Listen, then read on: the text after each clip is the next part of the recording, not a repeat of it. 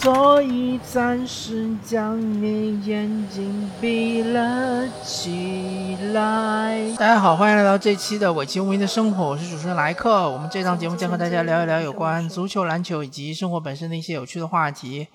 那么我们这一期呢，将和大家聊一下三个人物，一个是周琦，一个是 C 罗，一个是梅西。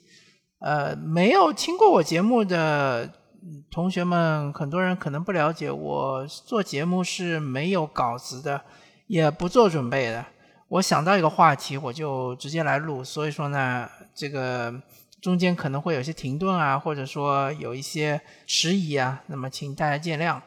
那好，那么这一期节目呢，说这三位人物呢，有两位是足球圈的人，有一位是篮球圈的人。先说说我们自己人吧，周琦。周琦这个事件，大家如果不清楚的话，我大概回顾一下吧。就是说，呃，周琦当年从火箭队回到了 CBA，因为火箭当时跟他签的是四年的新秀合同，然后合同到期之后呢，没有跟他续约，呃，然后周琦就回到了 CBA。回到 CBA 之后呢，由于他和新疆队之间的合同还没有到期。那么因此呢，他想要去辽宁队这个是呃愿望没有得到实现，CBA 公司呢不不同意他去辽宁队，那么他还是乖乖的回到了新疆队。据说他跟新疆队之间会有一个口头协议。或者说，他个人认为，因为他的合同还剩两年，所以等他合同执行完之后，应该是一个自由身。这些都是没有什么真凭实据的啊，这些都是大家的猜测，或者说是反正口头协议嘛，你肯定就是说没有什么证据。那么不管怎么说吧，最后就是说周琦两年合同执行完了之后呢，啊，CBA 的新规来了，像周琦这种情况呢。啊，因为 CBA 新的规定呢，它有很多种情况啊，那我就不和大家详细说了，我自己也不是特别的了解，也不是 CBA 薪资专家，所以说呢，呃，我就说一下周琦的情况是这样的，就是只要新疆队跟他开出顶薪合同，至于这顶薪的这个薪资啊，这个收入到底是多少呢？有各种各样的说法，反正只要是顶薪合同，那么周琦必须留下来。而且顶薪合同可以一签再签，永远签下去。那么周琦就不干了嘛？那么现在最终的情况就是说，周琦宣布退出今年的 CBA 联赛，然后要继续和新疆队就合同纠纷问题继续讨论下去，继续斗争下去。那么这个情况呢，其实在我看来有两方面。第一方面来说呢，是好的一面，就是说 CBA 联赛确实是。进入了一个呃向职业联赛发展的这样一个阶段，我不认为我们国家的任何一个联赛都是所谓的职业联赛，包括中超联赛，包括 CBA 联赛，更不用提那些根本就不掩饰自己是伪职业的联赛，什么乒超联赛啊、羽超联赛啊、啊什么什么伪甲联赛啊这种啊，那我们就不提了啊，还包括什么排球联赛这种就不提了，我们就说 CBA 和中超。啊，中超的话嘛，就是大家都清楚了嘛，现在就很多俱乐部纷纷退出了，这个我应该会再做一期。那么我们就回到 CBA，说 CBA 呢，相对来说比中超更健康，呃，至少所有的俱乐部还能够维系下去。然后呢，大家都朝着一个职业化的道路在发展。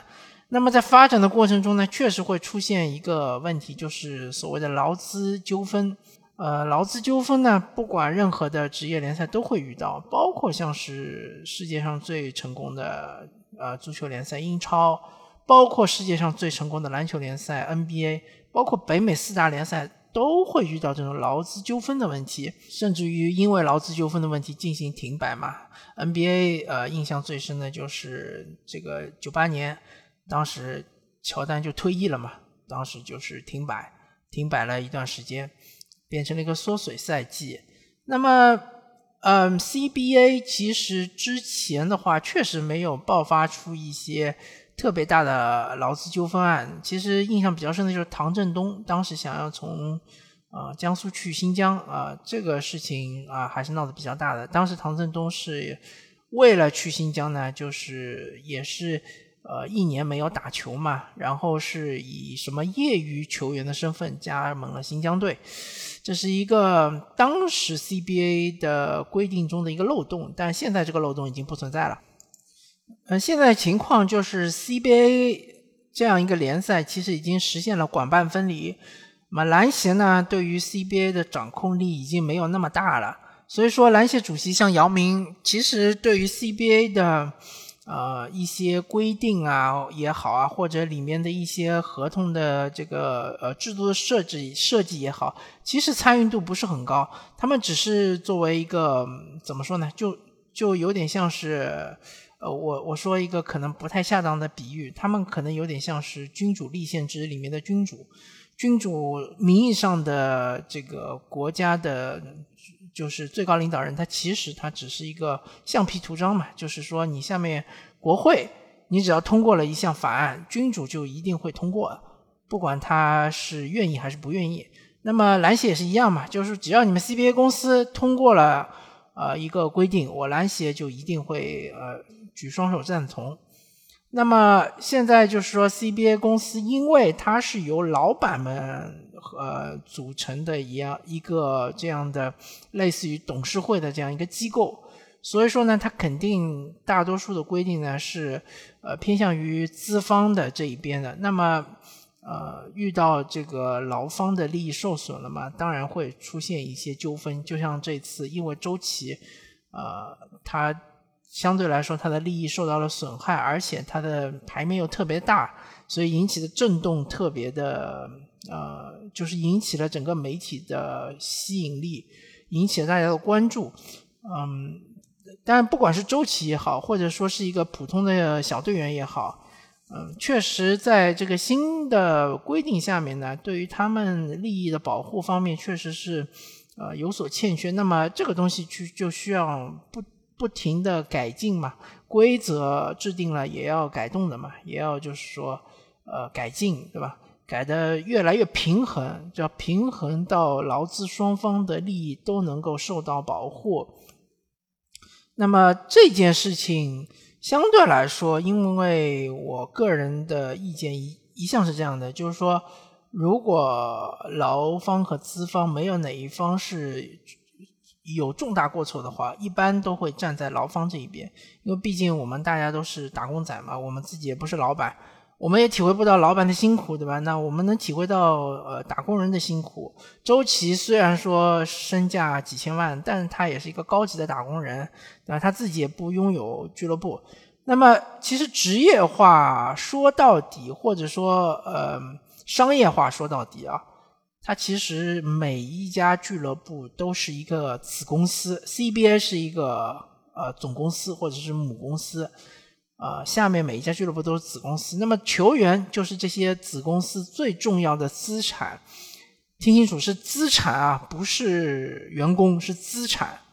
球员这个资产呢是。所有子公司里面最最最最重要的，因为大家想象一下，如果没有球员的话，这个子公司根本就没有存在价值，对吧？大家来看球员打球的，不是来看老板怎么管理公司的，不是来看你下面这些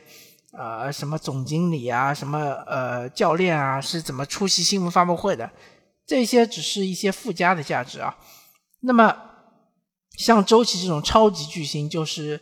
呃，资产中的核心资产，核心中的核心，所以说，呃，所有的球队都要保护好自己的核心资产。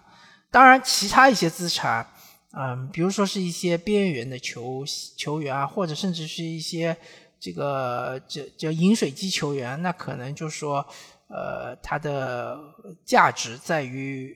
对于球队来说没有那么的高。可以可替代性比较强，所以呢，这种情况下呢，可能球队对他也不会特别上心。但像周琦这种核心资产，肯定是非常非常上心的。那么现在就遇到了这种情况，就是呃，整个这个联赛对于像周琦这样的球员，或者其实是对于所有球员的这个利益保护不不太够的情况下呢，周琦就选择了这么一条。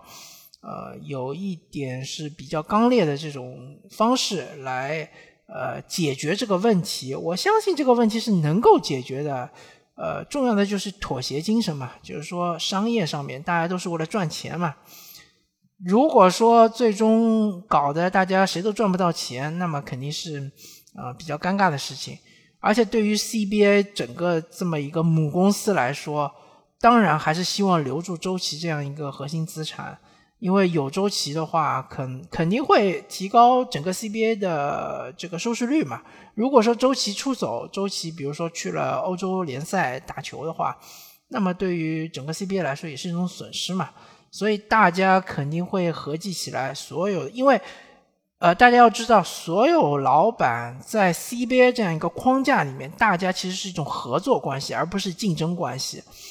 当比赛开打的那一刻。球队之间肯定是竞争关系，但是老板与老板之间其实是合作关系。这一点我不知道大家能不能呃理解。其实，在 NBA 里面是非常的呃明显的，就是当劳资协议达成之前，当呃停摆的时候，所有的老板都是站在一起的，没有一个老板会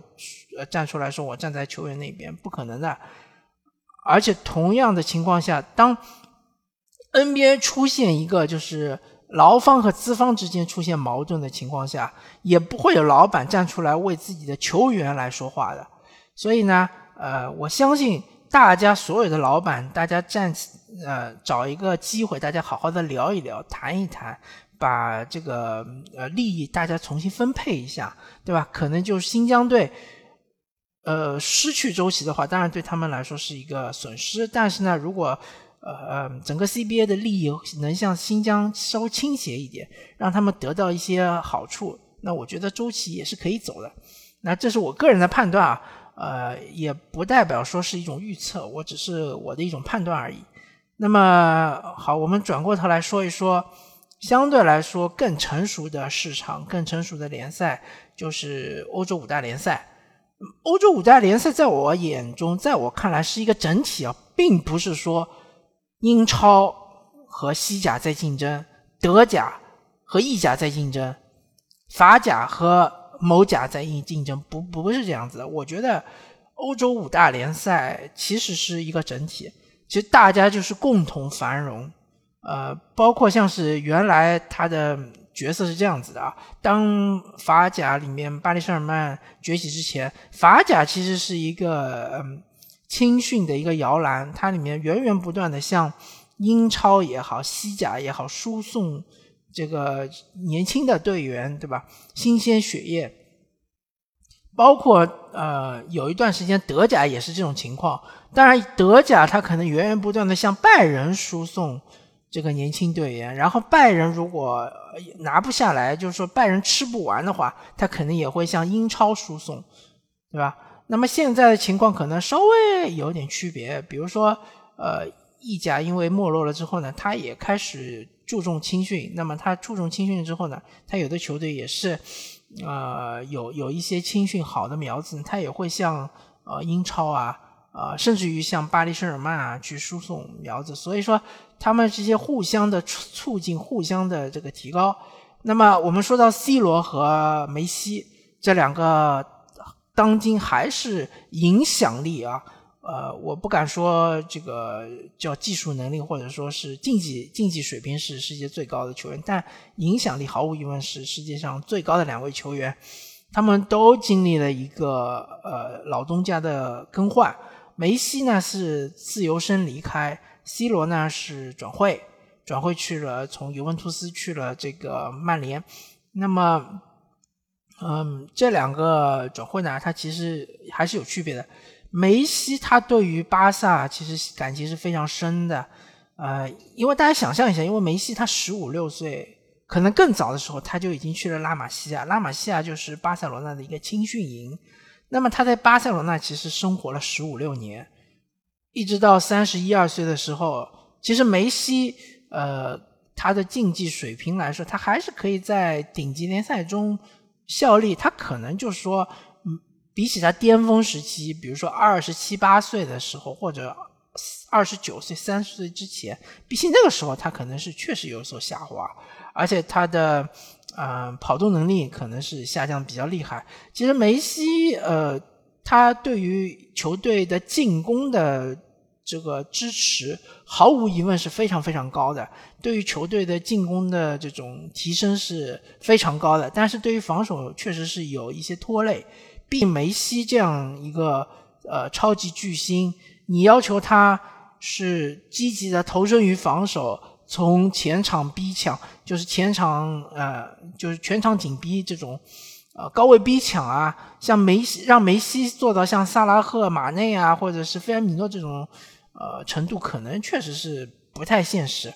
而且梅西也不习惯这样踢球，对吧？梅西永远是在巴塞罗那中是，呃，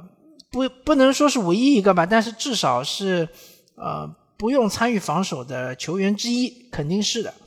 那所以说呢，呃，梅西他对于。很多的这个顶级联赛里面的顶级球队呢，适配性可能是有一些些的呃问题。比如说，像是如果他要去曼城的话，曼城的打法可能就因为梅西的到来而要有一定的更改，每个人就可能要要比原来更多的跑动，要覆盖梅西不跑动的这这样一个就是呃缺憾，或者说一个。呃，梅西他的跑动距离相对来说比较少的这样一个情况，那么比如说他去了拜仁慕尼黑会怎么样呢？拜仁慕尼黑相对来说是一支更老的球队，那莱万多夫斯基和梅西如果都不太参与防守的话，那对拜仁其实是一个啊怎么说呢？是一个打击挺大的事情，那就需要后面的人就要呃付出更多的体能，那么会有可能会产生更多的伤病啊。这这只是我个人的一种判断。那么他去了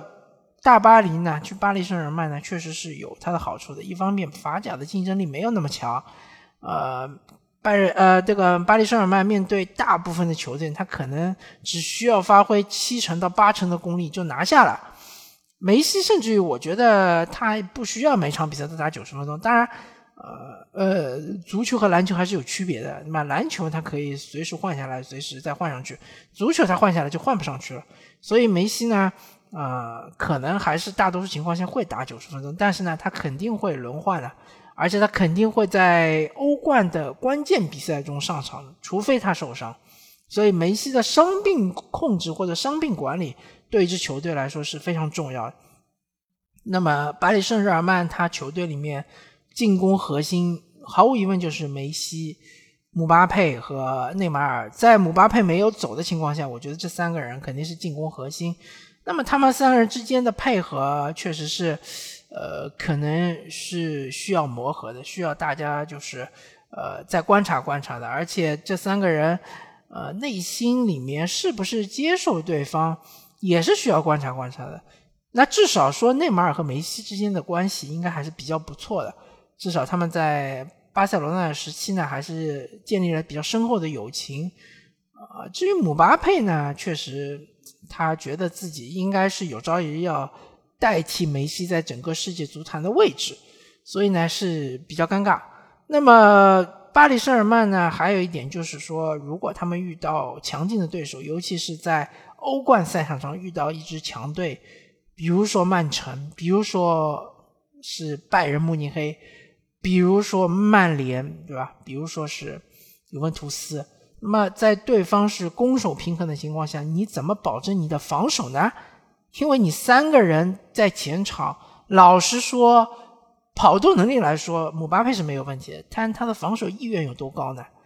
呃，然后。就是防守意愿和防守技术都不是太高的内马尔，加上防守意愿和防守技术都非常差的梅西，那么你这个防守到底怎么布置呢？而且你中场可能还有维维拉蒂这样的相对来说防守比较弱的后腰，那确实有点困难的啊。那么不管怎么说嘛，这是也算是一个呃吸引大家眼球的一一个就是交易，而且呢。一梅西一旦上场，群星璀璨的巴黎圣日耳曼还是大家还是会呃比较有感兴趣的，看一看他们究竟是怎么踢的。很遗憾，我其实没有看梅西踢的第一场比赛，他应该是替补上场在法甲联赛啊。呃，之后如果时间比较合适的话，我肯定会看梅西在不管是在法甲也好，在欧冠也好的表现，我觉得还是我非常期待的。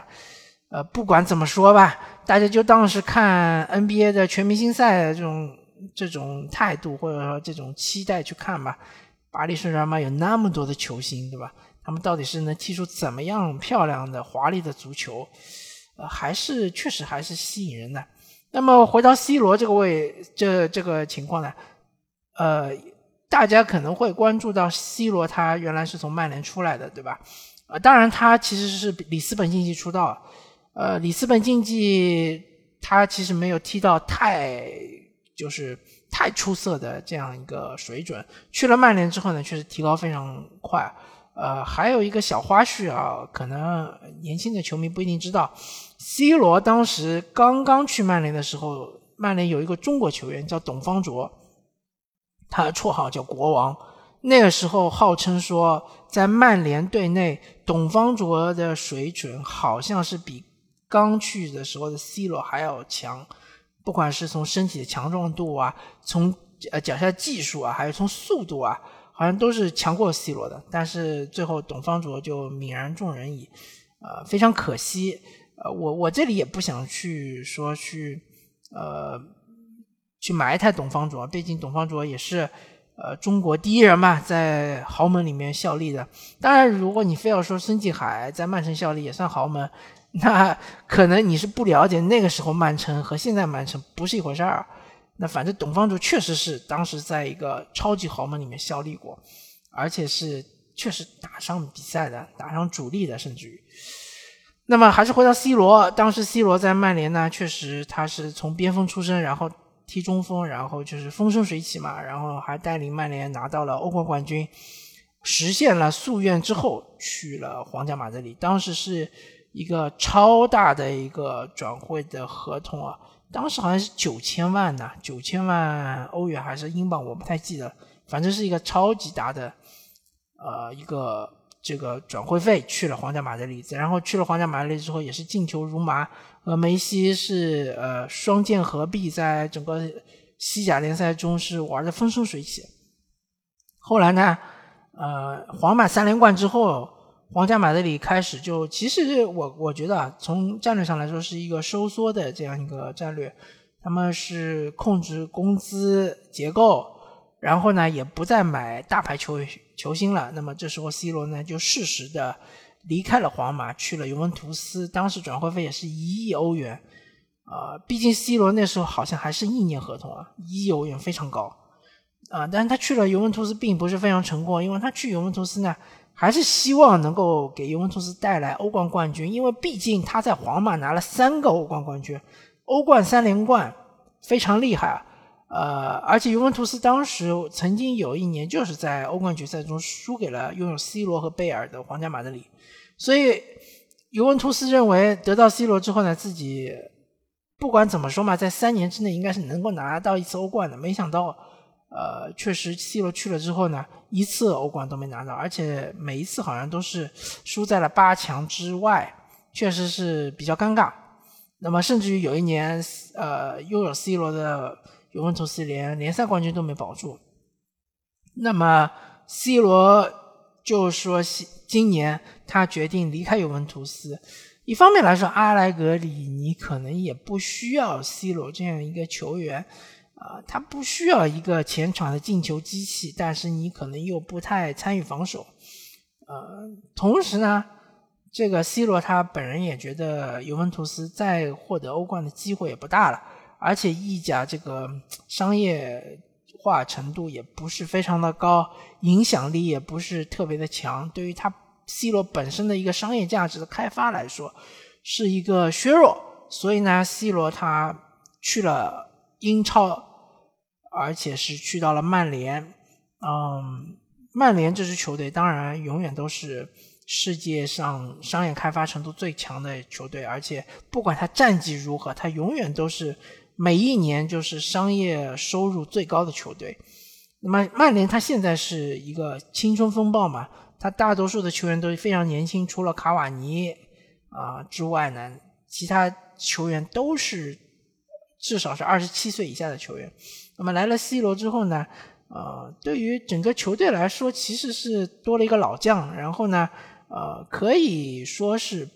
带领年轻队员是更好的发展，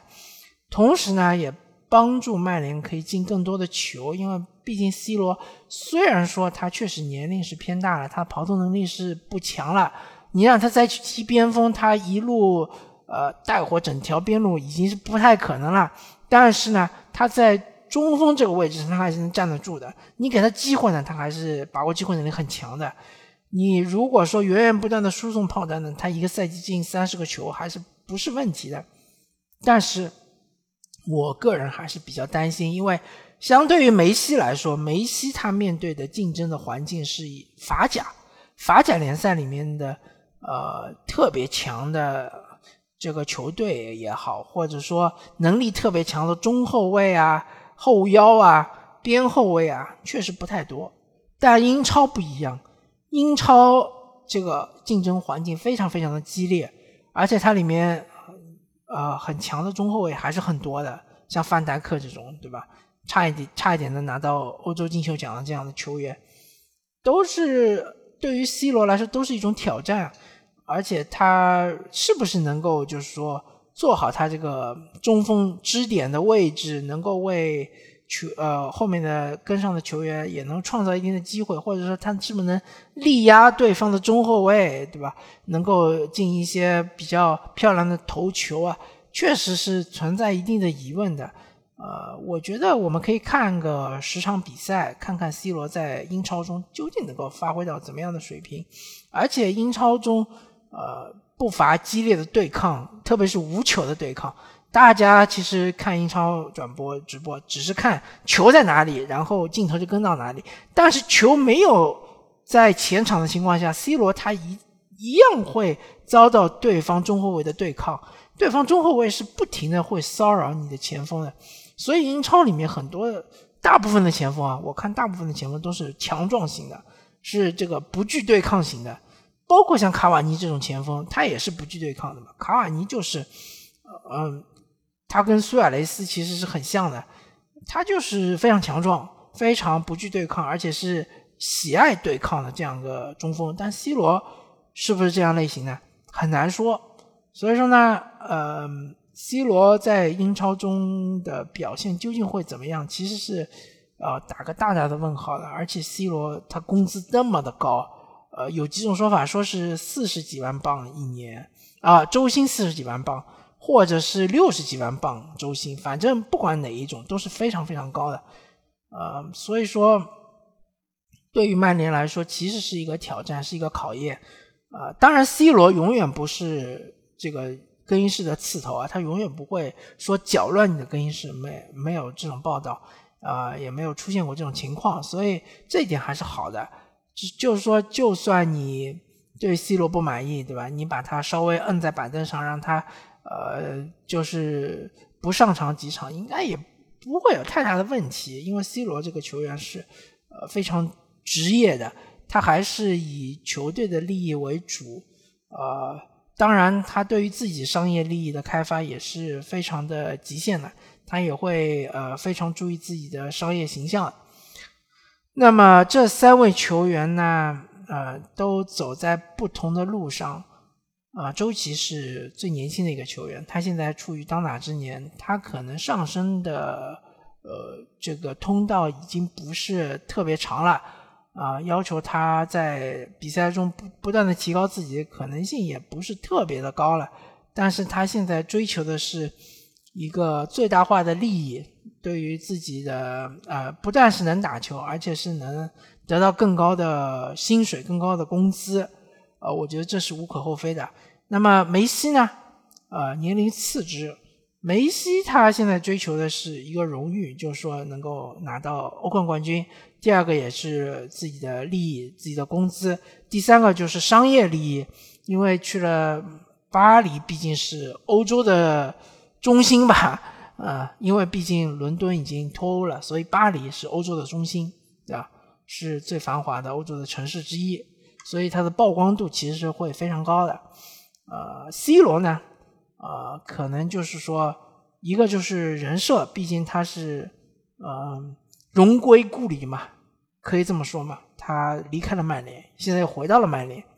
他现在带领他的一些曼联的年轻的后辈们去冲击英超冠军。如果成功的话，那么 C 罗他的商业价值肯定会再一次的提高，对吧？因为曼联确实在这个联赛中，呃，他的竞争力来说，你不好说，你肯定是超过了曼城和利物浦，或者说切尔西，竞争还是非常激烈的。甚至于，如果 C 罗带领曼联拿到了欧冠冠军，那真是就这个故事就是太完美了，对吧？大家都喜欢看故事嘛，大家都喜欢听故事。其实商业联盟就是在讲故事，讲一个美好的故事给大家听，好吧？那么感谢大家收听这期的我球迷的生活，我是主持人莱克，我们下期再见。